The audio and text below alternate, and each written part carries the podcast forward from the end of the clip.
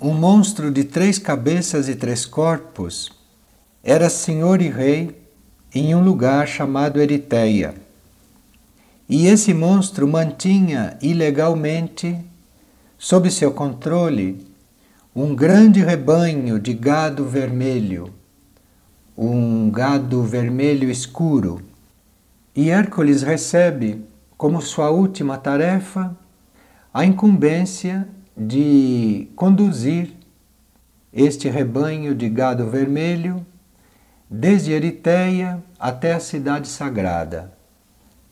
Mas cuidado com Euritião, o pastor, disse o instrutor de Hércules. Esse gado, ele é guardado por Euritião, e esse Euritião tem um cão de duas cabeças. E cuidado com isso. Esse pastor e o seu cão eram terríveis. E Hércules foi aconselhado pelo instrutor interno a invocar a ajuda de Hélios para poder realizar esta tarefa. Hélios era o deus do fogo que se encontrava dentro do sol. Então Hércules assumiu a tarefa e durante sete dias ele meditou. Meditou, invocou Hélios e no sétimo dia caiu então diante de Hércules um brilhante cálice de ouro.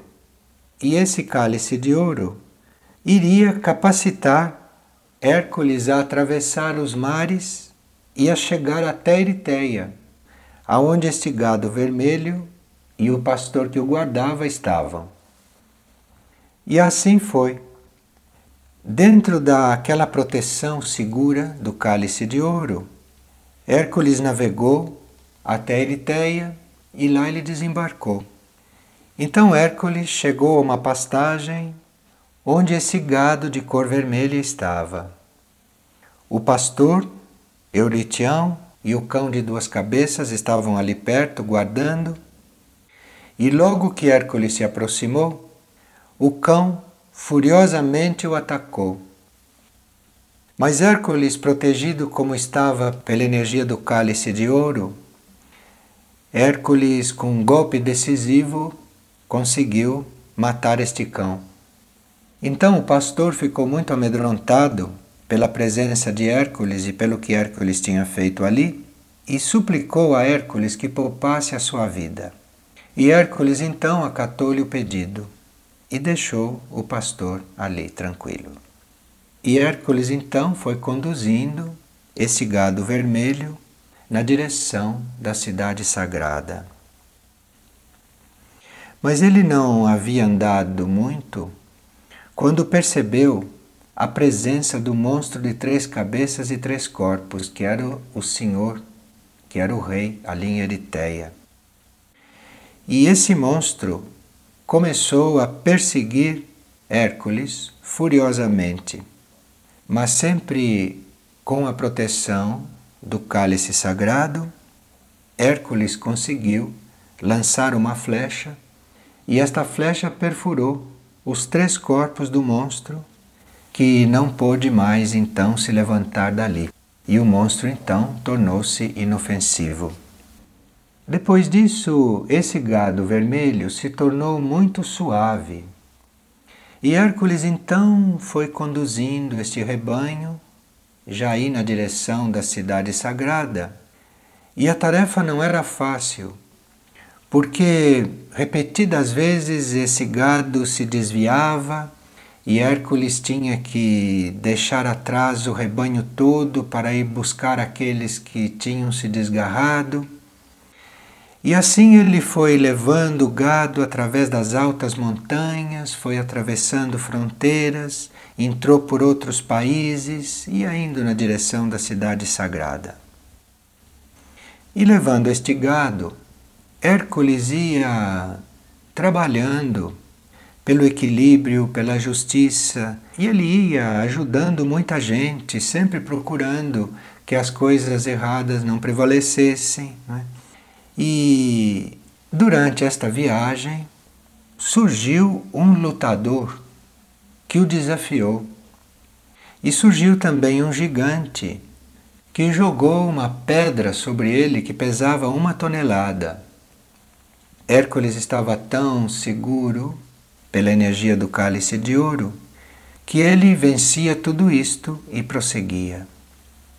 O caminho era muito longo, muito desconhecido, e às vezes Hércules perdia um pouco a direção, mas acabava sempre retomando e, embora às vezes um pouco cansado, porque aquele gado às vezes se dispersava e ele tinha que trazer de novo todos, mas um pouco cansado, finalmente Hércules chegou com todo este rebanho lá na cidade sagrada.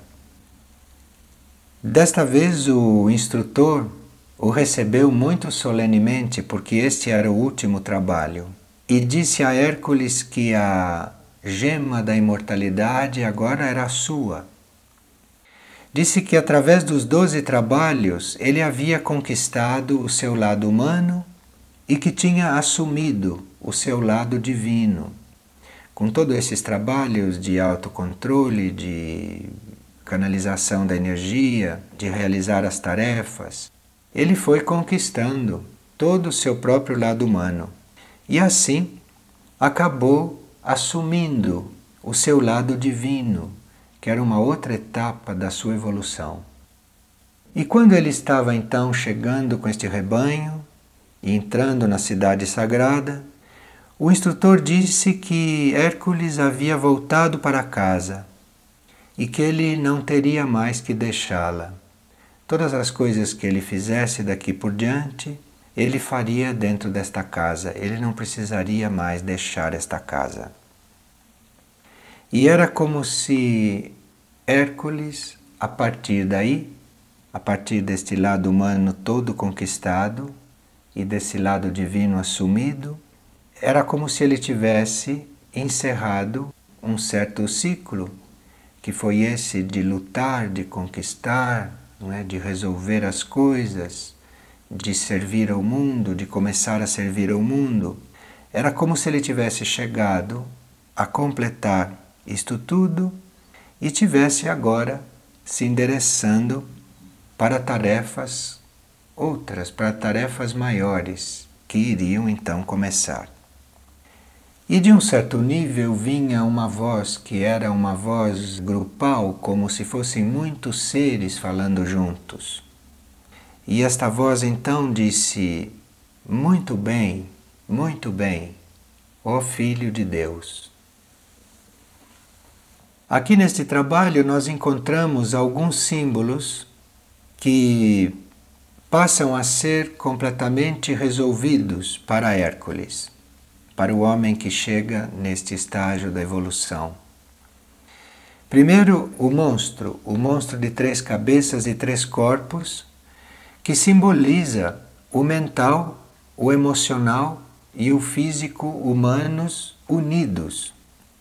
E esse gado vermelho, esse gado de cor vermelha, que é para ser transportado desde Eritéia até a cidade sagrada, isso simboliza todos os desejos, porém, da humanidade, não mais de Hércules, porque é um rebanho muito grande. Então, esses desejos da humanidade tinham que ser transportados, não é? Pelo servidor do mundo, desde Eritéia, que era o nível de personalidade, até esta cidade sagrada, que era o nível do eu superior, os níveis superiores de consciência. Então, todos esses desejos humanos são lentamente transportados para lá e lá são entregues.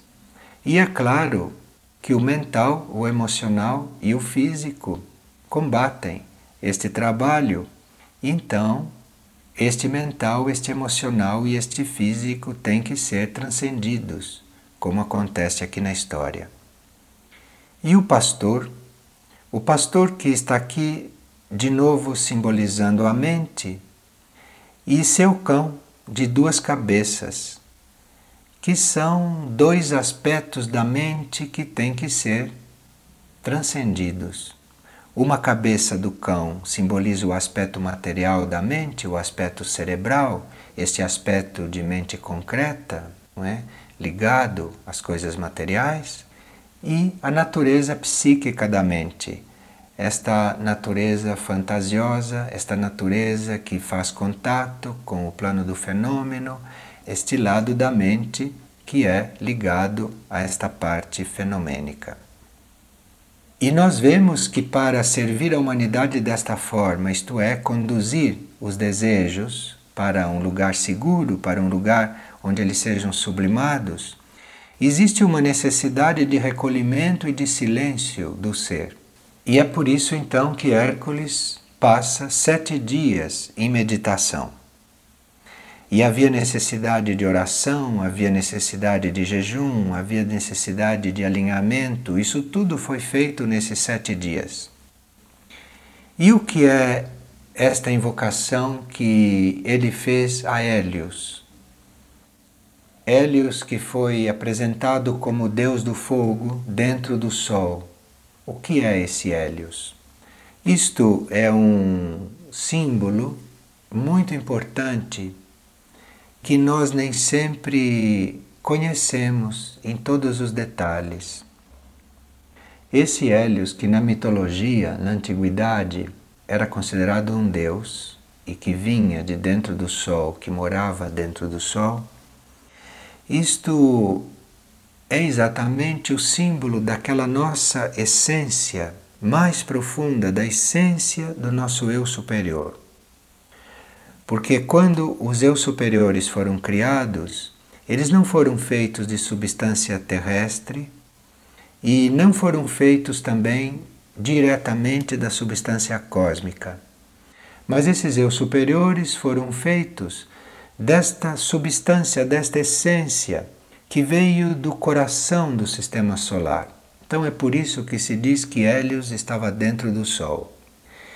E invocar este Hélios significa nós invocarmos a uma certa altura para podermos realmente servir o mundo, invocarmos a certa altura esta essência profunda que está dentro de nós, esta essência que traz toda a ordem, toda a beleza, toda a energia da essência de todo o sistema solar. Então nós não estamos mais limitados à nossa essência terrestre, mas estamos já invocando e estamos já percebendo este nível mais amplo que nós temos dentro do nosso ser. E quando se invoca esta energia, recebe-se o cálice de ouro isto é, recebe-se esta possibilidade de estar aberto, aberto como um cálice para os níveis superiores. E aí, quando este cálice simbolicamente nos é dado, cai aos nossos pés, então esta abertura para o alto já está consolidada e para o homem não há mais possibilidade de uma queda o gado vermelho, o rebanho do gado vermelho, o rebanho dos desejos humanos, ele é levado ininterruptamente, sem nenhuma possibilidade dele voltar atrás, ele é levado ao lugar sagrado. Ele é então elevado. E isto porque o nosso cálice de ouro já é uma realidade, já é uma realidade em nossas vidas. Nos trabalhos anteriores, nas tarefas anteriores, Hércules contava com a sua decisão, com a sua força, contava com a sua intenção, contava com a sua firmeza, enfim, com tudo aquilo que era a sua formação humana, com tudo aquilo que era a sua experiência, enfim, o seu próprio conjunto de forças. E isto com muita ajuda do instrutor interno, não como se viu, e com a ajuda de outros níveis. Porém, aqui, quando ele chega no ponto de realmente servir o mundo, como vimos na limpeza dos estábulos, e aqui nesta captura do gado vermelho, quando chega a hora dele salvar o mundo, porque ele pega este desejo mundial e o eleva, e o leva até a cidade sagrada. Isto significa uma salvação, significa uma liberação de tudo aquilo que nos faz regredir. Para que isso aconteça, é necessário realmente um trabalho feito não mais por Hércules como homem. Ele, como homem, está guiando o gado, ele está enfrentando o pastor, ele está enfrentando o cão, está enfrentando o monstro. Mas vê-se que ele está ali como um instrumento e que quem está agindo, quem está fazendo, quem está resolvendo, quem está realmente fazendo a tarefa é aquela energia do cálice de ouro, que já é uma coisa totalmente assimilada por Hércules. Esta abertura para o alto que já faz parte, a esta altura da natureza dele. Então é disto que vem a capacidade de ajudar o mundo e é disto que vem a capacidade de salvar o mundo, como no caso desta tarefa aqui. Todos nós, então, podemos nos reconhecer nesses trabalhos. Entre os doze trabalhos, nós podemos reconhecer qual é a tarefa básica da nossa vida, qual é a tarefa principal da nossa vida, qual é o trabalho que nós reconhecemos como o trabalho da nossa vida. Porém, os outros trabalhos não ficam totalmente estranhos. Pelo contrário, os outros trabalhos também se apresentam, embora não nas mesmas proporções, não com a mesma intensidade. Isso porque alguns trabalhos que se reapresentam, não como principais, são restos de trabalhos passados que não foram totalmente resolvidos ou que não foram bem feitos, então se apresentam para nós ao mesmo tempo em que se apresenta o trabalho principal da vida. E outros trabalhos que nós receberemos no futuro também vão sendo apresentados. Também vão sendo apresentados aos poucos, de forma que nós temos em nossa vida um trabalho principal e temos vários outros menores, uns que são trabalhos incompletos que cabe a nós completar e outros que são trabalhos futuros. Trabalhos futuros que vão chegar até nós, mas que já começam a se apresentar para nós irmos nos preparando para eles.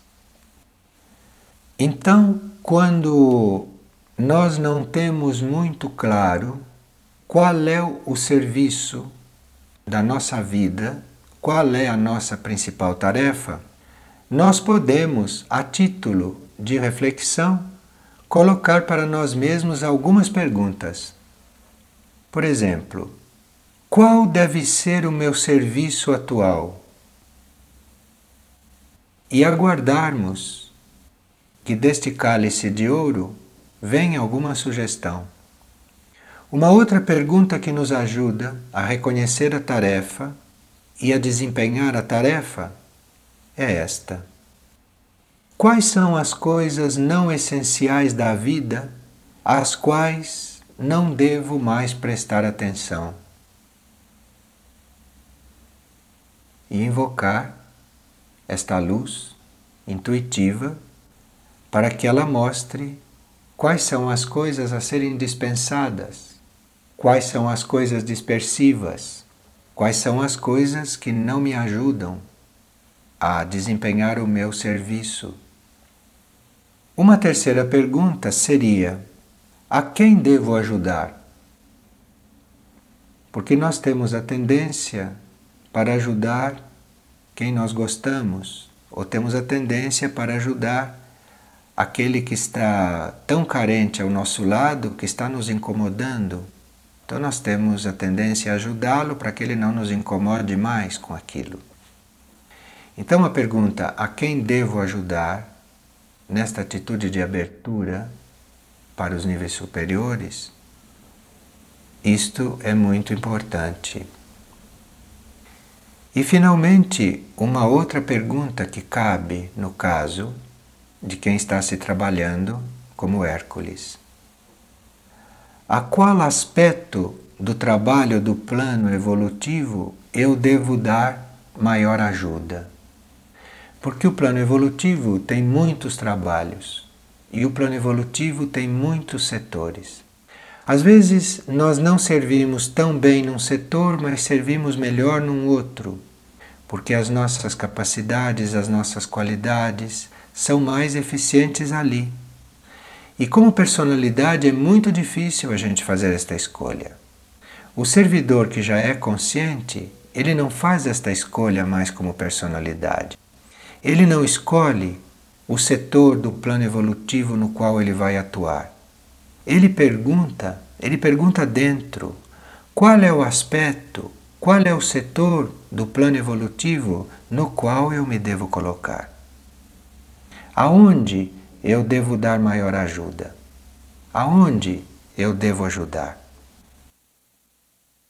E essas perguntas devem ser respondidas com calma, com equilíbrio e também com desapego pela resposta que se vai receber, sem nós ficarmos imaginando qual será a resposta, sem nós criarmos expectativa pela resposta. Essas perguntas são feitas desinteressadamente, bem no espírito do serviço, sem nós imaginarmos o que nos vai ser respondido, senão nós vamos condicionar a resposta.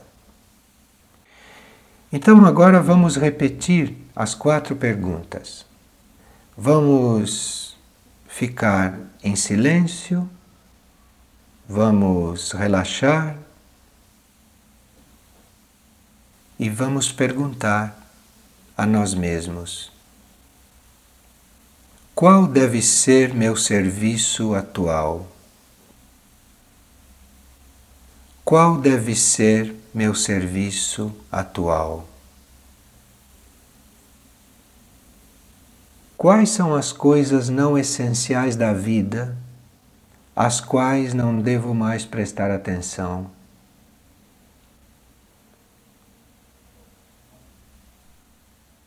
Quais são as coisas não essenciais da vida às quais não devo mais prestar atenção? A quem devo ajudar? A quem devo ajudar?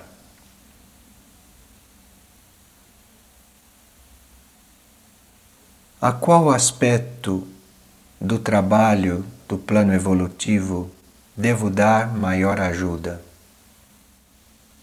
Qual é a minha parte no plano evolutivo?